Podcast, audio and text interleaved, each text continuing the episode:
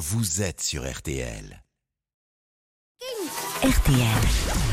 L'œil de Philippe Cavrivière. Il est donc 7h55. Philippe Mathieu Péris, auteur d'une enquête sur les dérives des crèches privées, est donc resté pour votre chronique. Tout le monde se souvient de cet excellent tube de 92, tube divinatoire, puisque 30 ans avant, notre invité, le petit Jordi, dénonçait le terrible quotidien des bébés en France. Malheureusement, on le sait, Jordi n'aura pas pu profiter de sa fortune parce que ses parents se la sont accaparés.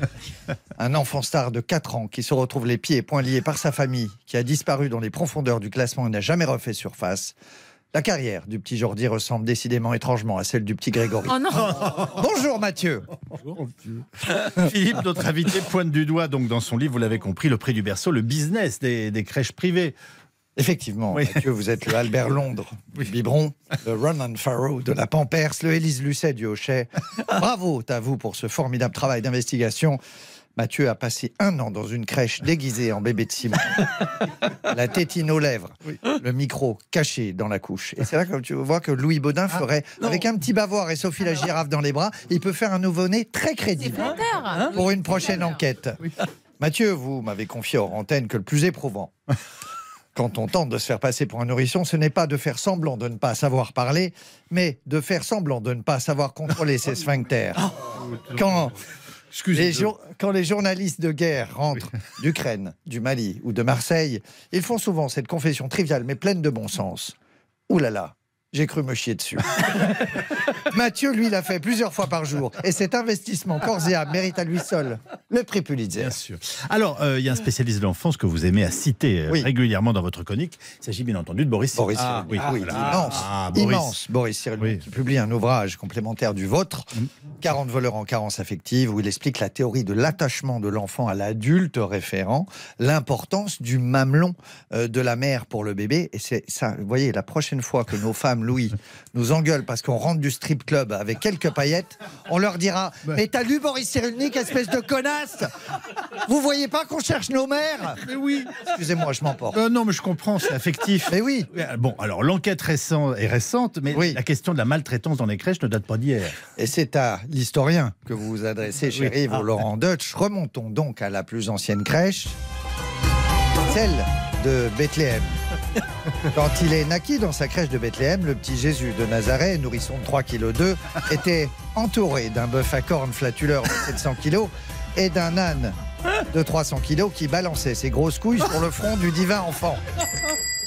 Alors ça, c'est le bruit des couilles de Dan, mais c'est, on a eu du mal à le trouver. C'est un petit peu son tapis d'éveil à Jésus. On est- Mais si, c'est la vérité, c'est historique. Amandine ne conteste pas, c'est de l'histoire. On a eu du bol. L'histoire aurait pu être bien différente. Si le petit Jésus avait pris un grand coup de corne ou un coup de sabot de l'âne, ou encore avait été étouffé par les lourdes couilles de l'âne, eh bien aujourd'hui, nous serions tous musulmans. Calme-toi, Éric Zemmour, c'est juste une hypothèse. Voilà, c'est historique. Bien, autre su- Les, les restes du cœur. sujet, oui, les restos Oui, du cœur.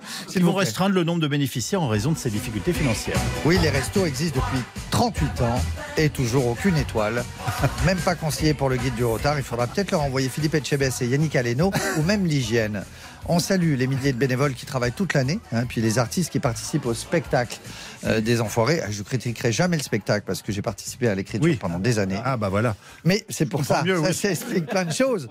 Mais disons qu'un concert de charité avec Sébastien Chabal, Antoine Dupont et Kylian Mbappé, c'est un peu comme un match de foot caritatif avec Gilbert Montagnier, Andrea Bocelli et Amadou et Marianne. La cause est belle, mais techniquement, il y a parfois des lacunes. Bien. Alors la famille de Bernard Arnault a donc Oui. annoncé verser une aide de 10 millions d'euros au Resto du Cœur, mais la gauche a vivement critiqué euh, le geste. Le pauvre Bernard Arnault. Enfin, je pense que c'est à lui que l'expression le pauvre va le plus mal. Mais non, mais il donne, on lui dit salaud de riche. Oui, c'est ça. Il donne pas, on lui dit salaud de radin. À sa place, je dirais allez tous vous faire un peu cuire le cul. Alors oui, il est milliardaire. Il va pas être sur la paille après ce don. Quand une personne fait une grosse dépense, en général, elle dit Oh, dis donc, ça m'a coûté un rein. Après ce don de 10 millions d'euros, Bernard Arnault aurait déclaré Oh, dis donc, ça m'a coûté un ongle. Voilà. Voyons le bon côté des choses. 10 millions d'euros au Resto du Cœur, ça permet de servir des centaines de milliers de repas aux plus démunis, alors que 10 millions euh, d'euros à la pâtisserie tropézienne de Cyril Lignac, ça permet d'acheter au maximum deux éclairs, une tropézienne, quatre nounours à la guimauve et- et cinq chouquettes. Voilà.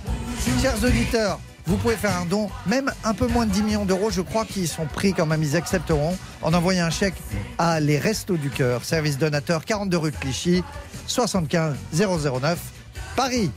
L'œil de Philippe Cavrivière. Merci.